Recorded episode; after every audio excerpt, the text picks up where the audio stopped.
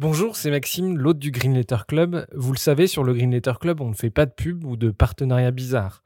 Bref, on est 100% indépendant. Et pour le rester, on a besoin de vos dons. Alors n'hésitez pas à nous donner un petit coup de pouce sur Tipeee, vous trouverez le lien dans la description de l'épisode. Et pour se financer, on organise aussi des fresques du climat ou de la biodiversité et des conférences sur les questions climatiques. Si ça vous intéresse, n'hésitez pas à nous écrire. Un grand merci du fond du cœur et bonne écoute. Bienvenue dans le Green Letter Club, la chaîne qui décortique les grands sujets écologiques. On profite de cet été pour se reposer et prendre un peu de recul. On en profite aussi pour vous faire découvrir des podcasts que l'on adore. Aujourd'hui, on vous présente Soif de sens, le podcast de Pierre Chevel. Pierre transmet dans son podcast une énergie contagieuse et reçoit chaque semaine des invités qui essayent de changer le monde, comme l'activiste indienne Vandana Shiva ou Perrine Hervé Gruyé de la ferme du Bec et Loin. On vous encourage chaleureusement d'aller écouter Soif de Sens, vous y apprendrez beaucoup.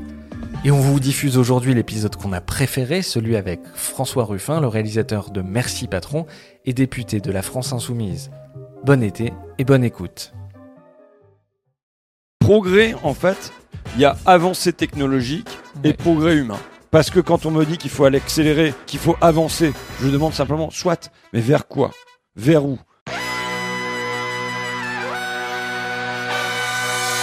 Bienvenue dans Soif de Sens, l'émission podcast et YouTube des militants badass qui changent le monde. On est là pour t'aider à avancer dans ta quête de sens. Et aujourd'hui, on va parler de défendre les gens contre les injustices, de démocratie et de révolution. Mais on va aussi parler bah, de Netflix, on va parler de peut-être de Pablo Servigne, et on va parler de progrès surtout, avec ce livre, Leur progrès ou le nôtre, Leur progrès et le nôtre, pardon. Je vais le refaire. Ouais, C'est pas grave, c'est pas grave. Ok. Moi, je m'en fiche en tout cas. Ok, on la refait pas. Non, non, mais voilà, ça roule, roule. Moi, c'est. Avec monsieur François Ruffin. Salut François. Salut. Ça va? Ça va, ça va, et toi? Top. Il y a peut-être des gens qui se demandent pourquoi euh, je t'ai invité, parce que tu es le premier invité politique euh, de, de la chaîne. Et ben tout simplement, euh, voilà, c'est pas un scoop, euh, la politique politicienne euh, me, me dégoûte en général. Euh, mais je trouve que bah, toi, tu es un ovni, clairement, dans le paysage politique. Je pense que tu es au courant. et, justement, tu pas de langue de bois. Et surtout, bah, ça se voit dans ce que tu fais que euh, bah, tu te dis, mais en fait, euh, ah, mais ça existe en fait un homme politique qui, ou une femme qui se met au service des gens. Genre, c'est presque surprenant, alors que ça devrait être la norme, quoi. Du coup, pour te présenter rapidement, donc tu es journaliste et élu. Donc, tu as, fondé le, le t'es rédacteur chef du journal Fakir que tu as fondé et tu es député de la Somme à l'Assemblée nationale. Tu es aussi youtubeur, donc on est un peu collègues. et euh, bah, tu as eu mille et une vies euh, dont on va parler. Et notamment, bah, tu es aussi auteur. Et donc là, tu vas nous parler, euh, mais plutôt en deuxième partie, de ce livre, Leur progrès euh, et le nôtre, qui vient juste de sortir, sur bah, c'est quoi euh, la société dont on veut, c'est quoi le, monde qu'on veut construire. Et est-ce qu'il y a bah, effectivement différentes visions qui, qui s'opposent euh, Voilà. Ok, ça te va? Ça va, bah oui, très bien, c'est toi le patron ici. hein. Merci patron. Euh, D'ailleurs, comme d'hab, eh ben, je vous fais gagner euh, le livre euh, dédicacé, si ça te va. J'ai oublié de te prévenir, mais je le prends un peu de dé- au dépourvu. Faut qu'on connaisse le nom quand même du gagnant, du coup. Tu connais d'avance peut-être Ah bah non, non, c'est pas truqué. non, non, non, ce sera anonymisé. Euh, donc, n'hésitez pas à laisser un commentaire sur, sous la vidéo YouTube ou euh, sur Apple Podcast en disant un truc que vous avez retenu de cet épisode. Voilà, donc on attaque tout de suite. J'ai un bug. Hmm. Là, on coupera. Ouais, là je pense qu'on coupera. Avant de parler du livre et ok, c'est quoi la société qu'on veut construire euh, ensemble? Et est-ce que potentiellement il y a des gens qui s'y opposent? Euh, On va parler de Potentiellement. deux trois histoires. Potentiellement. Oui, il n'y a, pas un grand suspense, hein, mais on va essayer de parler de deux trois histoires assez folles qui sont arrivées dans ta vie et euh, not- notamment déjà ça commence en 99 où toi, euh, je crois que tu étais étudiant vers euh, vers Amiens où euh, Yoplait du coup décide de délocaliser une usine et de mettre au chômage euh, 89 salariés, il me semble. Est-ce que tu peux nous raconter le moment où tu t'es dit euh, non, en fait, je peux pas rester les bras croisés? Et ce, en ayant ton micro collé à... Ouais. Parce qu'on a du nouveau matos, les gars. Merci beaucoup. Euh, moi, je rentrais des États-Unis euh, où j'avais passé un an euh, comme prof là-bas dans une université, quoi. Et j'avais toujours voulu lancer mon journal. Voilà, c'était mon aspiration, mais j'avais échoué parce que simplement j'ai très peu de sens pratique, je pense. Et donc là, ça, suppose des tas de démarches, de logistique, de tout ça. Et quand je rentre à Amiens, il, se passe quoi? Il y a Yoplait en effet qui délocalise sa production de, de yaourts, mais surtout le journal des Aminois, donc qui est le quotidien, l'hebdomadaire municipal distribué dans toutes les boîtes aux lettres par la mairie. Dedans, il n'y a pas une lettre, euh, pas une ligne, pas un mot sur ces 89 personnes qui sont licenciées. Le mot Yoplait n'est pas prononcé. Alors que ça doit être une entreprise phare dans la ville. Bah, euh, ouais, en tout cas, c'est pas nul quand il y a 89 familles qui vont se retrouver dans la galère comme ça, et il y a un effacement de ça, et en une du journal, il y a marqué Amiens, un carnaval fou et gratuit. Je doute pas que les carnavals aient été fous et qu'il ait été gratuit, mais euh, ça me paraît être du mensonge par omission. Et en fait, toutes euh, mes, mes années précédentes d'étudiant, Ouais. euh, j'étais en fac de lettres et en fac de linguistique et j'avais fait des mémoires sur les médias. J'avais écrit des essais qui n'ont jamais été publiés sur le mensonge par omission, sur comment en fait, en général, les médias ne mentent pas quand euh, PSG euh, perd contre Lille 2-0, c'est sans doute vrai, mais qu'est-ce qu'on dit pas pendant le temps où on parle de ça et on parle pas d'autre chose? Qu'est-ce qui est qui demeure masqué euh, dans la société? Et donc, Ouais.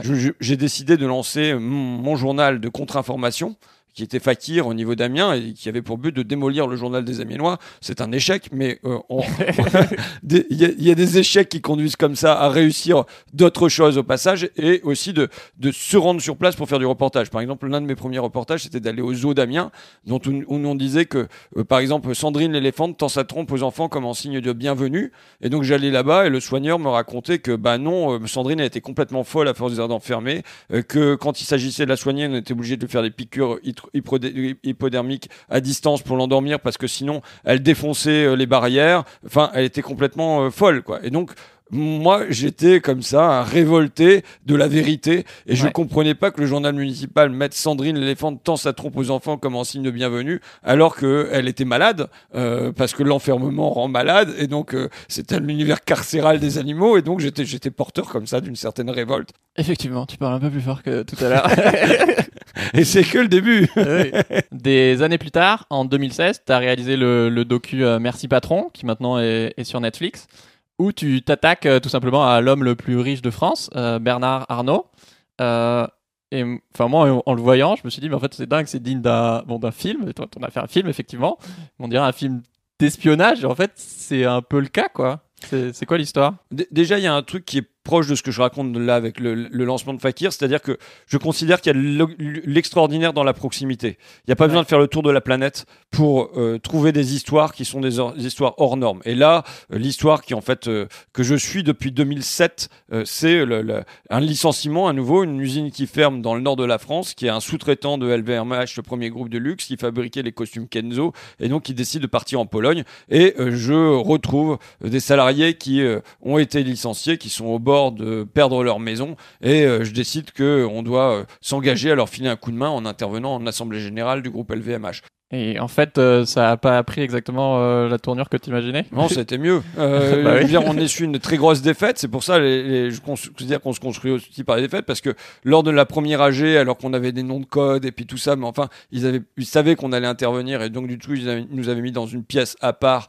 où on pouvait rien faire euh, et on a été évacué très très rapidement. Donc voilà, mais de là, ben, on on n'a pas euh, laissé tomber le drapeau, on est reparti au front et puis on a eu de la chance aussi. Donc voilà, et ça donne une histoire, euh, oui, qui est assez hors norme. Et donc pour ceux qui qui l'ont pas vu, est-ce que tu peux nous dire un peu plus l'histoire du coup de de, de ce couple voilà qui a même plus forcément de assez Ouais. de, de quoi manger, qui va du coup réclamer euh, de l'argent. Mm, Des indemnités bon. Donc, du coup, j'écris une lettre euh, en, au nom de la famille euh, que j'adresse à Bernard Arnault Ouais. et euh, il répond. Mm, Enfin, c'est Improbable. Et surtout, il envoie un ancien commissaire divisionnaire des renseignements généraux, proche de Bernard Squarskini, mais qui est vraiment euh, un personnage qui serait pour moi sorti des films de Lino Ventura. C'est un personnage assez génial qui nous est proposé là. Et donc, ça devient en effet un film d'espionnage, sauf qu'à sa place, que ça se passe dans, euh, sur le pont euh, entre Berlin-Est et Berlin-Ouest dans les années 70. Ça se passe dans la salle à manger des Clures, la forêt en Cambrésie, quoi. Oui. Où il vient pour négocier du du coup qui, qui Voilà. se Et moi, et qui je- pas trop de bruit de donc, cette affaire. En fait, pour moi, c'est en c'est caméra cachée. c'est une farce. Hein. Euh, Pour moi, on est dans, on est chez Beaumarchais, on est chez Marivaux, et moi, je suis grimé dans le fils de la famille. Je suis euh, déguisé, en, je suis déguisé en roux. euh, J'ai une boucle d'oreille. On m'a mis des cicatrices. Enfin bon, il y a un côté. Moi, je fais des choses aussi pour pas m'emmerder dans la vie, quoi. Et du coup, ils ont obtenu euh, des dommages et intérêts de, de 40 000 euros. Ouais. on- Et on a appris avec Mediapart derrière que, en fait, euh, toi et l'équipe de Fakir avaient été sur écoute. Quoi. Ouais, on était sur écoute euh, par. euh, Enfin, Bernard Squarcini a été mis sur écoute lui-même, donc on a quand même les, les- Ok. les écoutes de Bernard Squarcini. C'est ce qui est surtout marrant, c'est quand même le côté disproportionné entre la fourmi que nous sommes, parce que je Oui, suis bien conscient de, Goliath, de notre euh, petitesse, tu vois. Et alors, dans le film, on le voit, euh, quand on parle de Fakir, c'est Fakir, Fakir, Fakir, on a l'impression que c'est un gi- gigantesque empire qui s'attaque à Bernard Arnault. Et là, on le voit, euh, le groupe LVMH demande à faire installer une sonnette anti-panique euh, à l'entrée de LVMH euh, pour pouvoir euh, prévenir d'emblée si jamais il y a un fakirien qui apparaît. Et on a quand même euh, la préfecture de Paris qui est mobilisée. Nous, on avait des quarts de police, euh, on a les renseignements généraux. On a jusque euh, euh, le, le numéro 2 de l'Elysée chargé des affaires de terrorisme ou un truc comme ça qui se penche sérieusement sur notre cas. C'est là que c'est gênant d'avoir cette mixité. Ouais, surtout, on se dit, bon sang, on est, à, on est à la veille euh, de, des, des attentats de Charlie Hebdo et compagnie. Est-ce qu'ils n'ont pas un petit peu mieux à faire euh, que de surveiller euh, les talibans de l'information à Fakir, quoi? À Mhm. mon avis, il devait y avoir d'autres priorités pour le service de renseignement à l'époque. Mais bon, que de protéger Bernard Arnault de, Mhm. de dangereux bolcheviques. tu vois. Bah, tu t'attaques à son image et bah, Oui, mais bon, ça, ça que lui réagisse, c'est une chose. Oui. Que l'État se mette au service Bah, euh, de, la première fortune du pays, ça me paraît euh, Mm. euh, beaucoup plus contestable. Euh, juste après que le documentaire soit sorti, tu tu t'es lancé sur YouTube. Et on s'est lancé sur YouTube à peu près en même temps d'ailleurs, c'est assez Ah ouais. marrant. Ouais. Est-ce que euh, t'étais stressé là, ta première vidéo?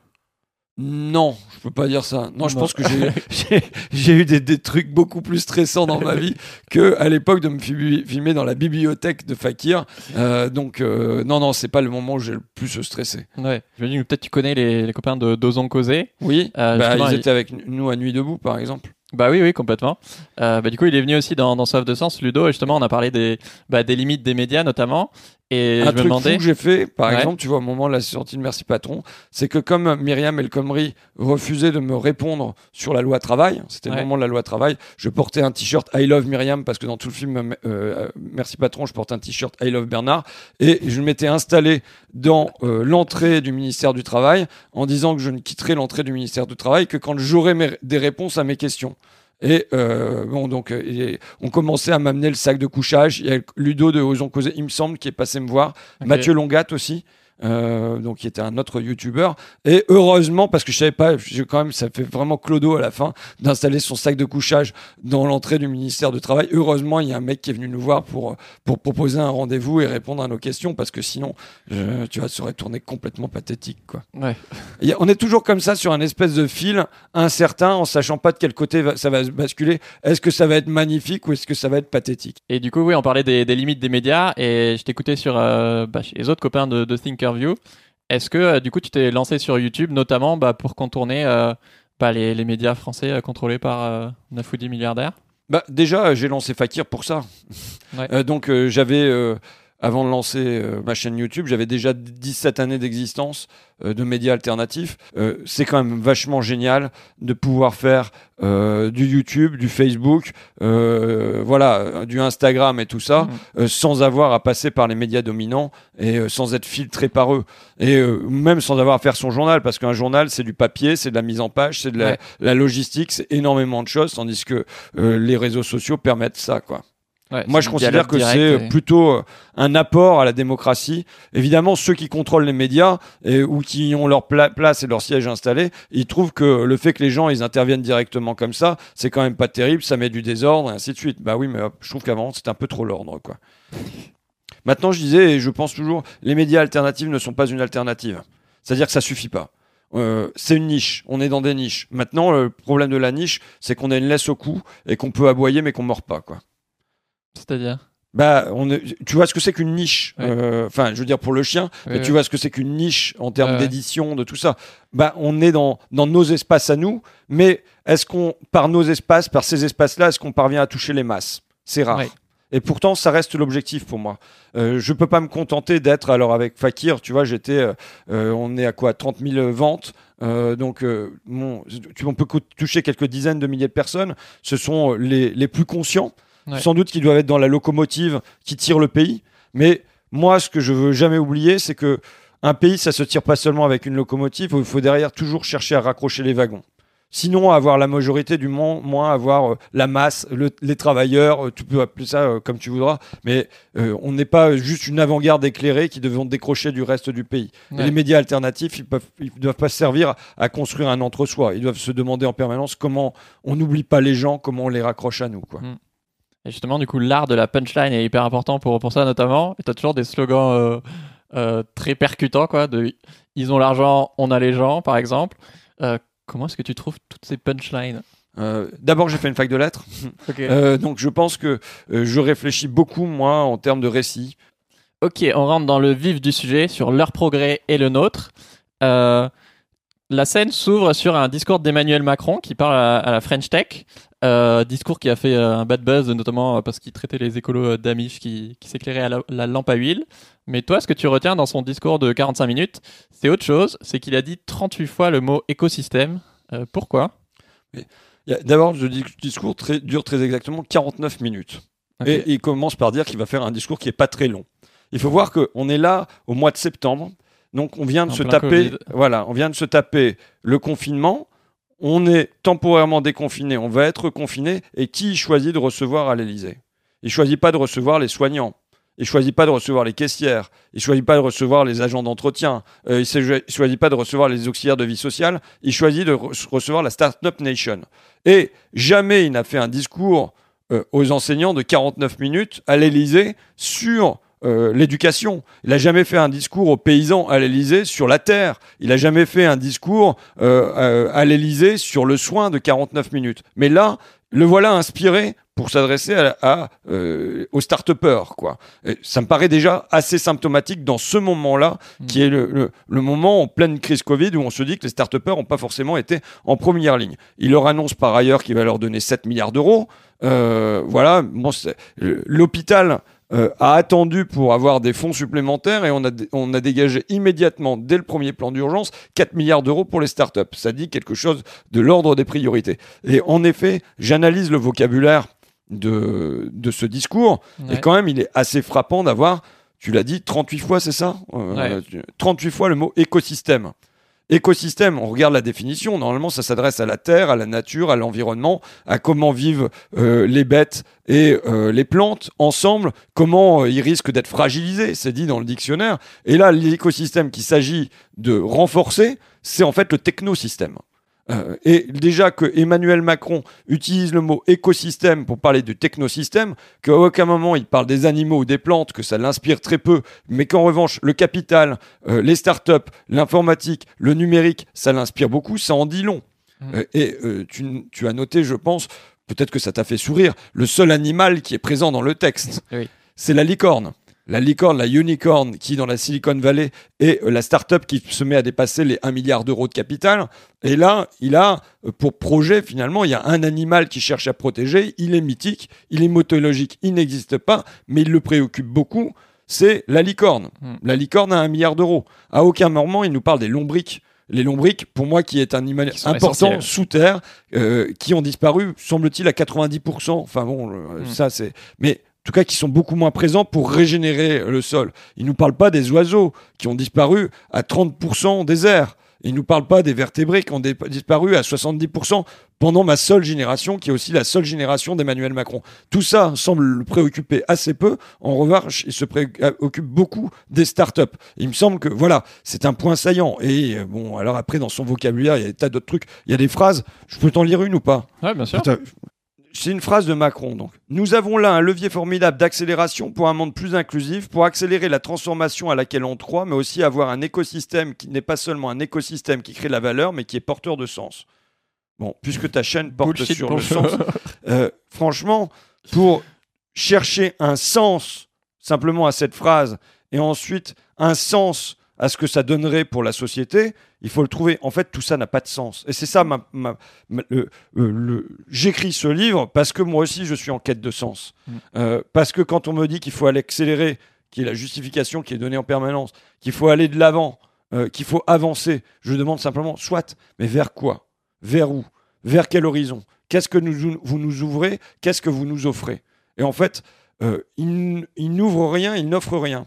C'est-à-dire que le moyen se transforme en fin. La technologie. La croissance va nous sauver, mais pourquoi Voilà. euh, pff, Voilà, euh, je veux dire, la technologie, on le voit là, on- puisqu'on parle, tu viens de t'acheter des nouveaux outils, ainsi de suite. ouais. C'est un outil, mais au service de quoi? Toi, tu choisis de le mettre au service d'une forme de démocratie, au, au service d'un nouveau média, au service d'un partage de la connaissance. Mm. Là, ce qui nous est présenté, c'est que la technologie est devenue une fin en soi. Euh, On va faire la 5G, d'accord? Mais pourquoi faire? Eh bien, y compris le gendarme de télécom, l'ARCEP, nous dit on ne sait pas à quoi ça va servir, mais on verra bien à quoi ça peut servir. Bah non, si on fait des choses, c'est en se disant que ça va.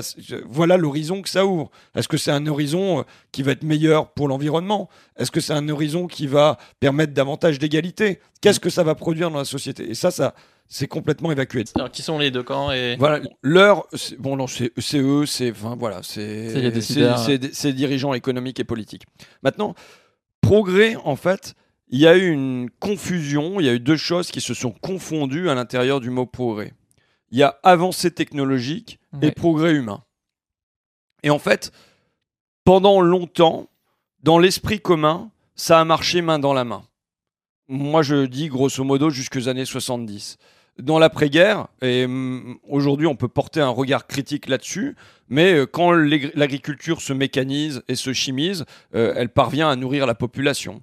Euh, Ouais. Quand euh, on met du béton, eh ben, euh, c'est pour faire hors-lit et, et c'est pas contesté à l'époque, ça permet de prendre l'avion, d'aller d'un continent à l'autre. Euh, quand on, on va, euh, le marché va devenir supermarché, hypermarché, une ville de marchandises, eh ben, c'est vécu positivement parce que c'est l'accès de tous à la consommation de masse, tu vois. Et donc, euh, euh, ce qu'on peut regarder de manière critique euh, rétroactivement, mais à cette époque-là, c'est plutôt accepté par la société, voire encouragé. Bon, et je pense qu'il y a une cassure qui débute dans les années 70. Donc il va d'abord y avoir les contestataires de mai 68, mais c'est encore qu'une fraction. Mais ensuite, ça va se démocratiser, se répandre, cette critique du progrès. Pourquoi? D'abord parce qu'il y a un certain nombre de catastrophes qui apparaissent. Le Torrey Canyon et l'Erika.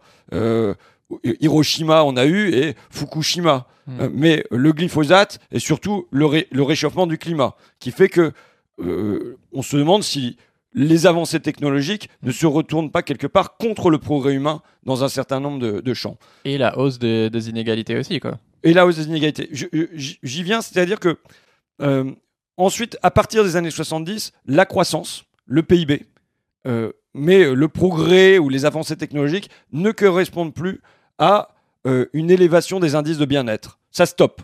Le PIB a doublé, grosso modo, depuis les années 70. En revanche, les indices de bien-être, eux, ils ont stagné. Et ça se voit par exemple sur un autre facteur qui est la diminution du temps de travail. Ça diminue fortement jusqu'aux années 70. Ouais. Et depuis, on n'a pas gratté grand-chose. Donc ça veut dire que le pro- le- les avancées technologiques ne mènent plus automatiquement, mécaniquement, à du progrès humain. Il y a une cassure qui s'est produite euh, entre les deux. Et du coup, euh, on doit nous penser aujourd'hui du progrès humain qui n'est plus lié à des avancées technologiques. Peut-être qu'il y aura des avancées technologiques positives. Peut-être qu'il y aura des Oui, avancées mais au service Voilà, bah, de au plus service de liens de de, donc- de meilleurs soins de santé. Et donc ça, ça veut dire, ça demande à la gauche aussi euh, de se réinventer. J'écris le livre, tu vois, on écrit des livres aussi pour se faire plaisir, on- je te le dis tout à l'heure, pour pas s'emmerder dans la vie. Et quand même, l'une des, mo- des motivations de ce livre, c'est aussi bizarrement la lecture de Prométhée enchaîné d'Échille. Donc tu vois, un texte qui a- date de 3000 ans avant Jésus-Christ, Mm. euh, mais euh, je crois, je suis pas balèze euh, dans les dates, mais...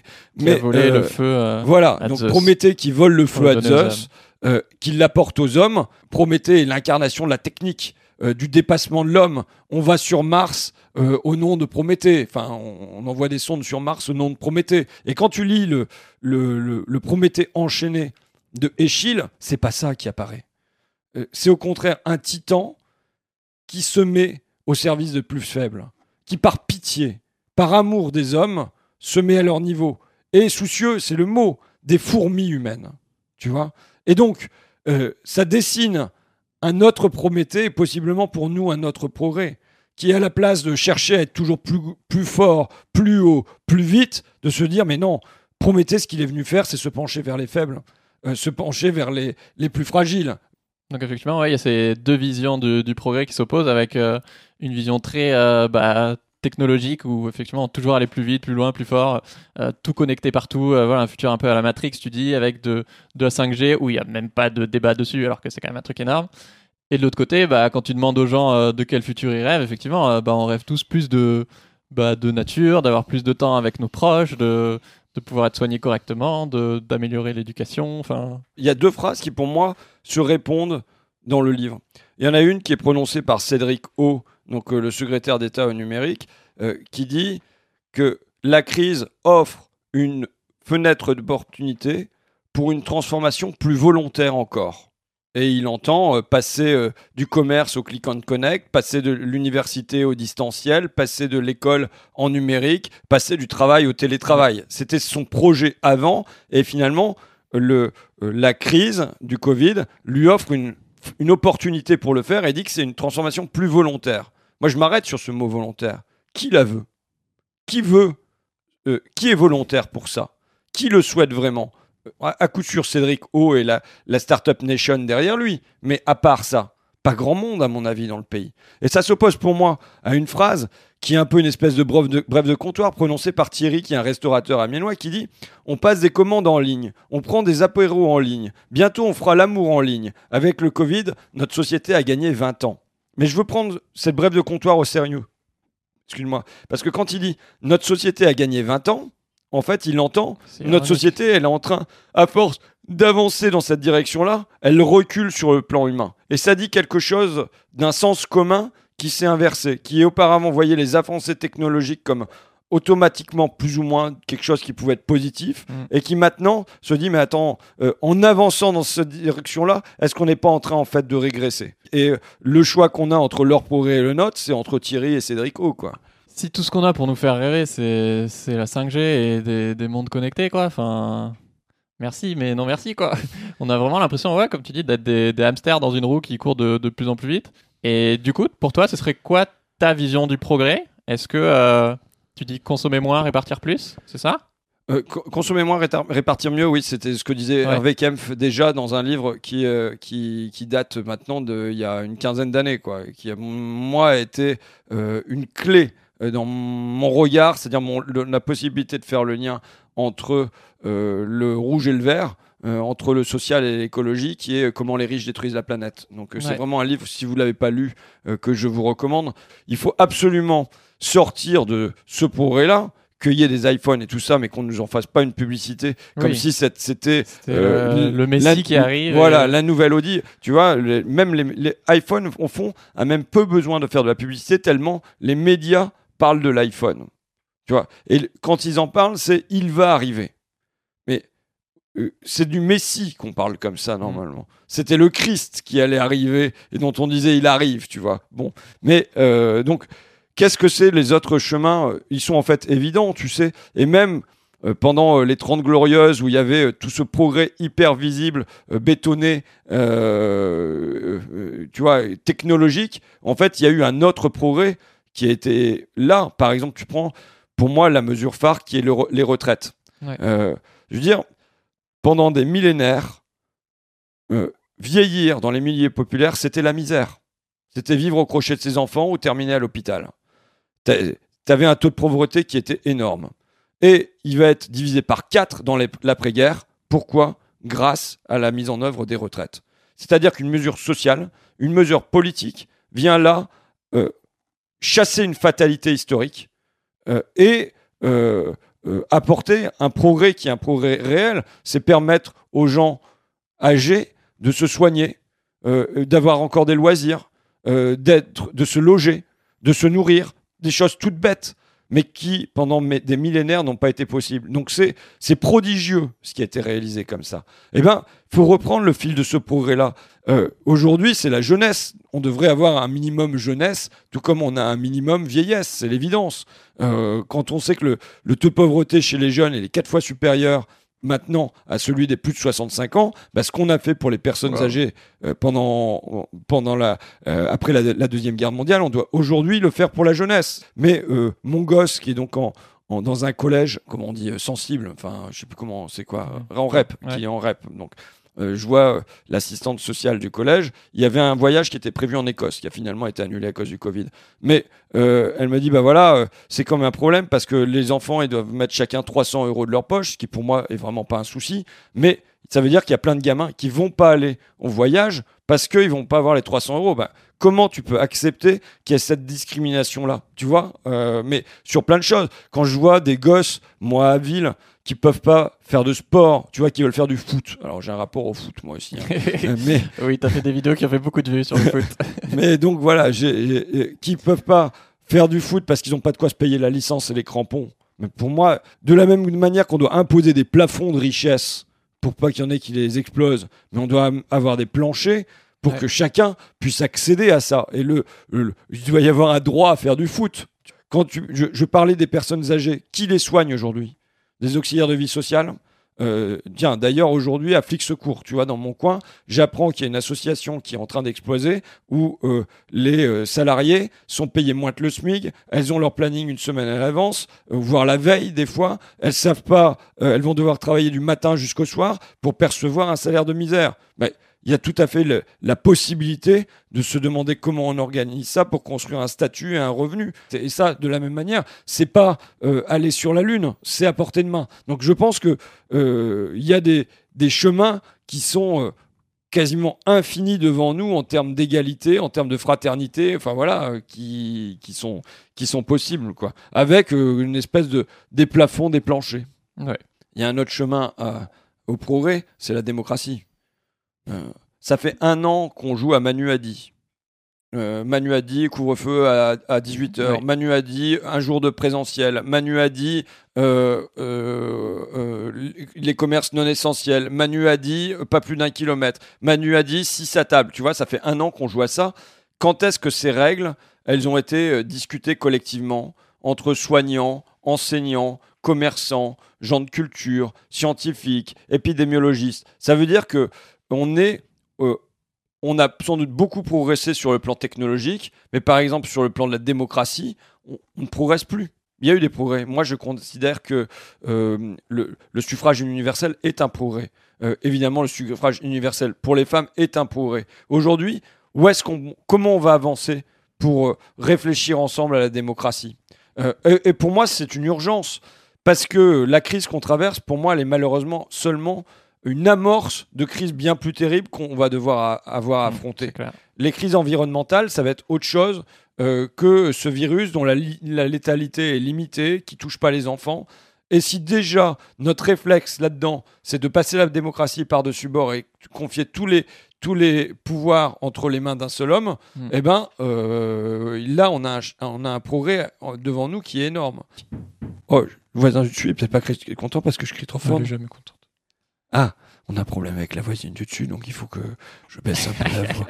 Il faut que je baisse un peu la voix. Mais enfin, voilà quand même ce que pensait Protagon. Normalement, peut-être un poil moins fort.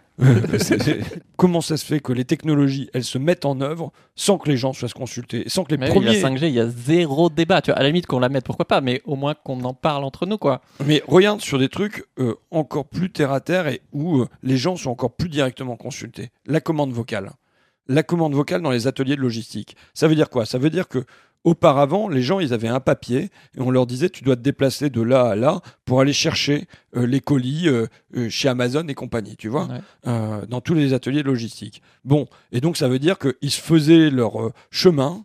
Et puis, ils avaient peut-être le temps de prendre un café, discuter avec un collègue qui croisait, tout ça. Maintenant, ils ont un casque sur les oreilles. Et le casque, il leur dit rangée K, étage 3, et ils disent OK ils vont devant le truc, ils prennent le truc, ils disent OK, OK, il te reste 8 secondes. voilà. Et donc, il n'y a plus de temps perdu. Ça a contracté le temps. Et surtout, ils rentrent chez eux, ils ont l'impression d'être lessivés, ils en parlent, ils disent Moi, je dis à ma femme, ok, ok, ok. Je passe mon temps à dire ça comme si ma femme était une machine. Tu vois, euh, et comme je dis, j'étais devenu une machine moi-même. Mais quand est-ce qu'il y a eu une interrogation pour se demander si euh, les travailleurs voulaient de la commande vocale? Non, c'est le capital qui a décidé. Mm. Parce que ça lui ferait gagner du temps. Est-ce qu'il y a un moment où il y a une négociation où les travailleurs ont dit bon, bah voilà, vous nous imposez la commande vocale, mais alors on travaillera une heure et demie en moins par jour Parce qu'au fond, vous y gagnerez une heure et demie. Ce qui est flippant, c'est que le Covid a, a accentué effectivement ce pouvoir du capital et des inégalités, avec d'un côté, bon, on l'a vu, les Tesla, Amazon, Uber, euh, Deliveroo qui, qui ont explosé en, en valorisation, et de l'autre côté, bah, entre les étudiants, les intérimaires, les, bah, dans mon cas, les, les indépendants, euh, bah, t'as un million de pauvres en plus, quoi. Enfin, en, en tout cas, c'est se demander comment on fait pour contrer ça, quoi. Ouais. Déjà, se rendre compte que qu'on est dans, dans cette roue et qu'en fait, bah non, bien sûr qu'on pourrait avoir d'autres projets, euh, d'autres objectifs de société que juste euh, augmenter le PIB, quoi. Hmm. Dans lequel, en plus, il y a euh, l'armement et plein d'autres trucs, quoi. Mais bon. Pour sortir de cette roue Ouais. comme, dans laquelle on nous demande de pédaler comme des hamsters, ça veut dire qu'il y a quand même des forces qui souhaitent qu'on y reste dans la roue. Oui. Euh, qui euh, souhaitent qu'on pense qu'avec euh, la croissance, qu'avec la concurrence, qu'avec la mondialisation. Et donc ça veut dire que ne serait-ce qu'avoir un projet qui dirait l'humain d'abord, euh, place à la pitié ou euh, à l'amour, tu vois, dans la société, Mm. euh, en fait, même si tu veux distribuer des fleurs, t'as intérêt de te battre pour pouvoir distribuer des fleurs. Dans ton autre livre, Il est où le bonheur, où tu parles un peu plus d'écologie, j'aime beaucoup parce qu'il y a un passage où tu, tu rappelles justement plein de d'acquis sociaux et de luttes sociales qu'on n'a pas forcément en tête, où on peut avoir souvent l'impression que bah, changer le monde c'est quasiment impossible, alors qu'en fait bah, il n'y a pas si longtemps que ça, il y a eu plein d'avancées, d'avancées sociales, que ce soit effectivement euh, les congés payés, euh, l'interdiction euh, plus avant de, du, du travail le dimanche ou du travail des enfants, ou enfin voilà le congé mat, etc. Et en fait, à chaque fois, bah, ça a été parce que bah, les gens sont sortis dans la rue, que j'ai vu qu'il y avait 5 millions de personnes euh, en France syndiquées à la CGT à l'époque, et sûrement dans les autres syndicats, il devait y en avoir beaucoup. Et qu'en fait, parce que les gens ont mis euh, la pression de fou sur euh, les gouvernements, quoi. Ils l'ont pas fait parce que euh, ils avaient envie de, de, faire progresser forcément la société. Ils l'ont fait parce qu'ils n'avaient pas le choix, parce que bah, les citoyens sont sortis, quoi. Il est eu le bonheur. Enfin, c'est un peu pour m'adresser aux militants écolos qui ont été colibris ou qui le sont encore. Et tu m'as dit que c'était plus ou moins euh, de là où tu venais. Et euh, je veux dire, euh, ce sont des engagements que je respecte, mais dont je vois les limites. Euh, C'est-à-dire quand on me dit par exemple que ce qu'il faut faire c'est du boycott ou euh, que ce qu'on, euh, il faut que ce soit le consommateur qui achète les bons produits dans les rayons du supermarché, tout ça. Ouais. Je demande simplement euh, quand est-ce que euh, dans l'histoire du, du mouvement social, euh, le travail des enfants a été interdit, euh, aboli, parce que euh, finalement, euh, il y a les gentils consommateurs qui ont dit bon, bah, on n'ira plus acheter des produits qui ont été fabriqués par des enfants. Ça s'est jamais produit comme ça. Mm. Quand est-ce que euh, il y a eu la loi des 8 heures Parce que les gentils consommateurs se sont dit bon, on n'ira plus acheter des produits qui sont fabriqués dans des usines où il y a 10 ou 12 heures. Donc, ça a jamais fonctionné comme ça sur le terrain social, et je doute que ça fonctionne un jour comme ça sur le terrain écologique. Ce que je veux dire, c'est que moi, je crois à la règle, je crois à la loi, Euh, je crois en effet à ce choix qui est fait collectivement et qui s'impose, à tous.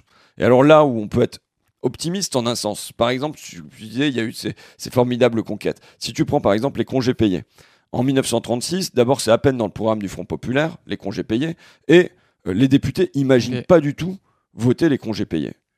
C'était un truc qui semblait euh, utopique. Voilà. Et tu as donc des millions de personnes qui bloquent les usines, et tu as tous les députés, sauf un, qui votent les congés payés. C'est-à-dire, y compris la droite, ça lui devient une évidence, soudainement, que bah oui, c'est normal que tous ces droits aux congés payés. Et je pense que on a un certain nombre d'évidences sous-jacentes sous nos pieds. Quand je dis leur pourrait et le nôtre, c'est quoi le nôtre? Bah, Quand tu fais des sondages et que tu demandes aux Français quelle maison ils veulent, à 73%, je crois, ils veulent un, un cocon pour leur famille. Euh, ensuite, ils veulent une maison écologique. Euh, et tout en bas, tout en bas, ils veulent du high-tech, ils veulent être connectés, ils veulent de la smart home. C'est vient tout en bas. Et pourquoi? Un, parce qu'ils disent je veux pas d'espionnage, euh, c'est trop cher, et surtout ils trouvent ça inutile. Donc, et pourtant, il va y avoir, on va dire, une technostructure ou un technosystème Mhm. euh, qui, Qui va forcer. et qui va forcer, qui va peser pour que ce qui advienne, c'est la smart home, tu vois. Ouais, je trouve ça fou de se dire qu'en fait, il y a très peu de Français, j'ai l'impression, qui ont conscience de ça, que si demain, en fait, euh, on, on se révolte et on sort massivement dans la rue et on met vraiment la pression à nos dirigeants, en fait, on peut obtenir tout ce qu'on veut, quoi. Presque. Oui. Euh, mais euh, Par rapport à d'habitude, quoi. non, mais oui, je- mon combat, c'est euh, de donner euh, confiance et conscience dans la force des gens. Euh, mais euh, le, du coup, ça veut dire euh, qu'il faut avoir des, des- des petites victoires. Moi, je crois à la force des petites victoires. Non pas seulement parce que c'est un petit pas dans la bonne direction, mais surtout quand les gens ils découvrent qu'ils arrivent à avoir une victoire, ça leur donne du courage pour euh, voir beaucoup plus gros. Euh, moi, il y a des victoires sur la dernière année que malgré, bien que ce soit Macron au pouvoir, je veux qu'on s'applique euh, à ne pas oublier. Le 13e mois pour les femmes de ménage de l'Assemblée nationale, on l'a obtenu. C'est que à l'échelle de l'Assemblée nationale, mais prenons les auxiliaires de vie sociale.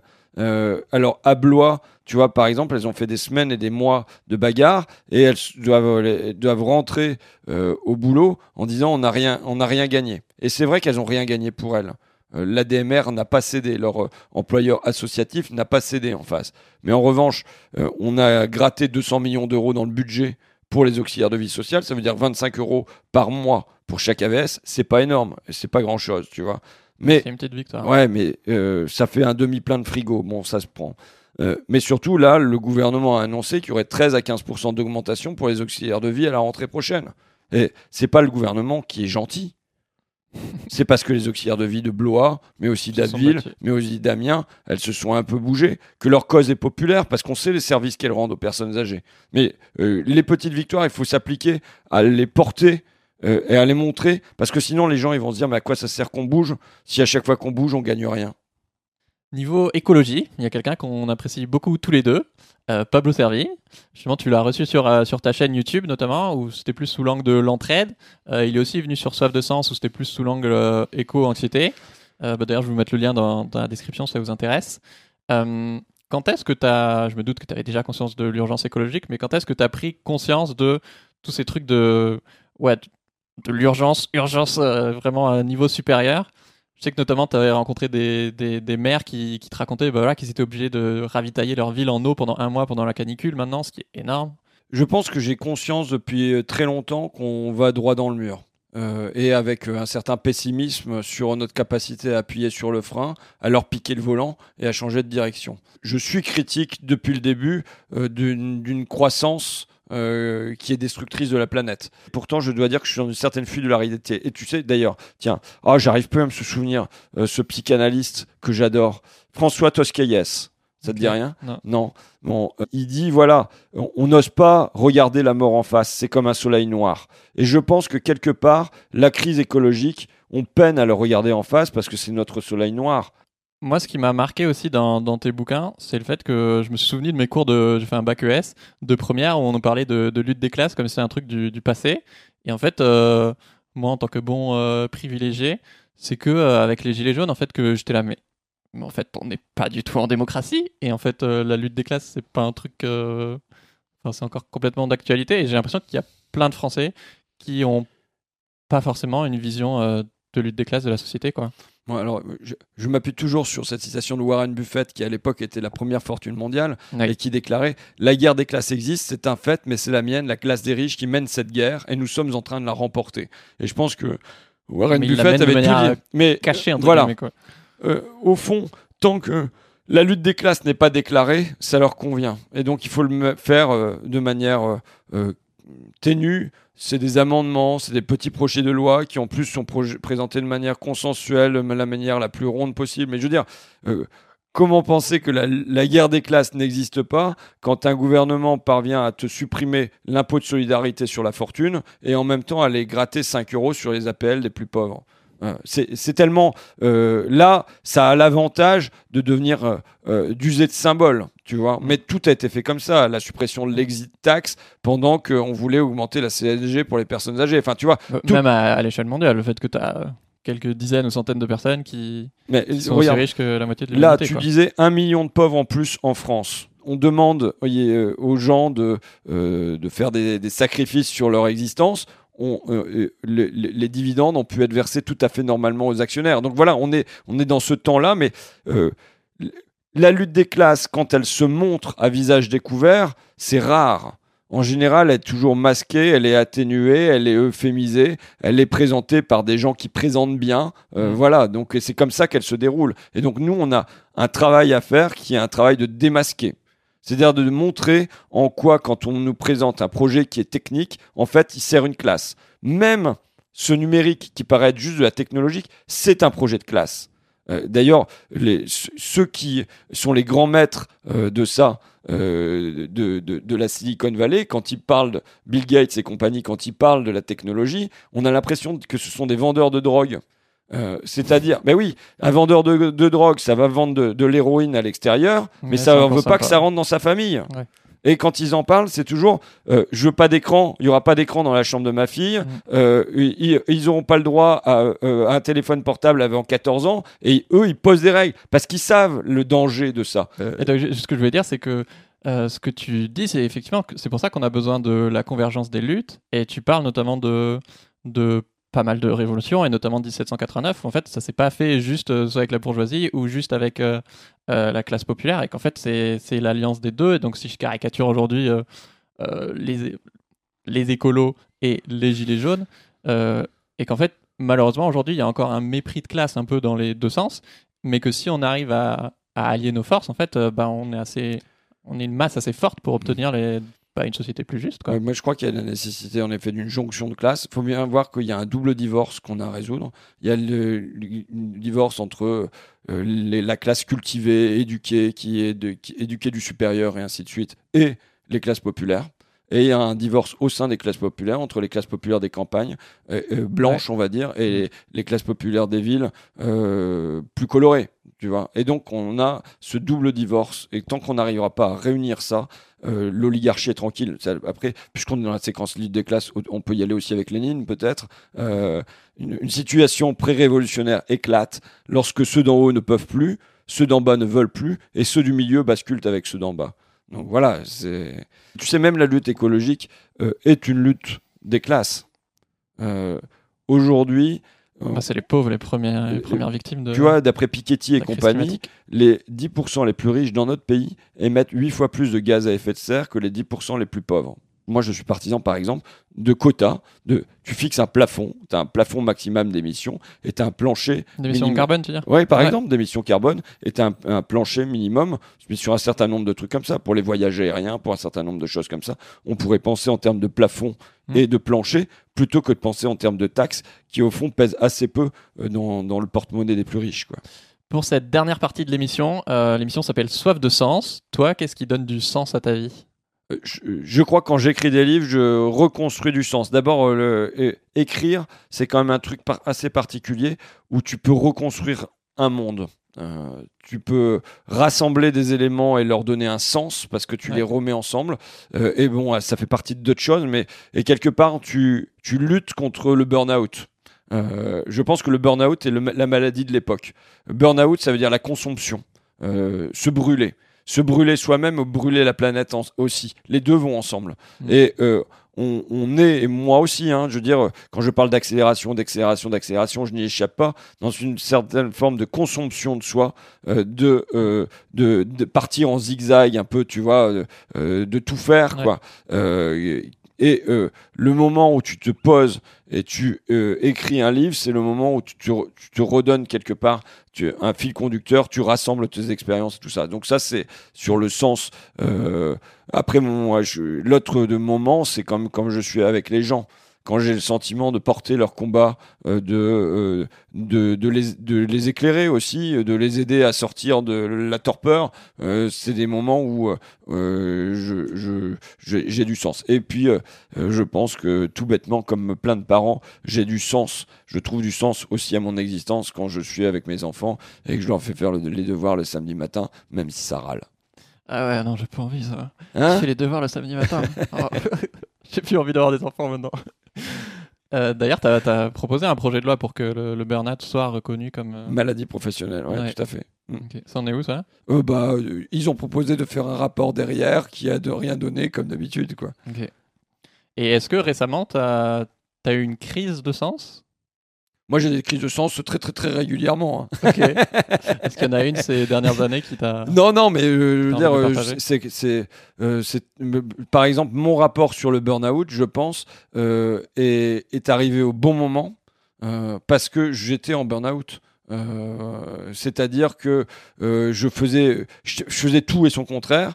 Et enfin, pas son contraire, mais je faisais tout. Je me souviens de Jean-Luc Mélenchon m'appelant pour me demander en plus de faire une question au gouvernement sur Notre-Dame-des-Landes. Je lui dis ah non, non, non, je peux plus. J'avais le sentiment d'être asphyxié là. C'est pas du tout que j'ai que je je je, Bah, je- sois pas euh, favorable au combat de Notre-Dame-des-Landes. Au contraire, mais voilà, c'était trop quoi. Et euh, le fait de faire un rapport sur le burn-out, quelque part ma sortie du burn-out, parce que pendant un mois, j'ai fait des auditions euh, sur ce sujet-là, sur un sujet, donc j'avais un fil conducteur. Le fait d'avoir un travail intellectuel, euh, de- d'écouter des gens sur un thème particulier, ça m'aide à respirer, à donner du sens à mon activité, qui sinon, moi je suis un bon obsessionnel.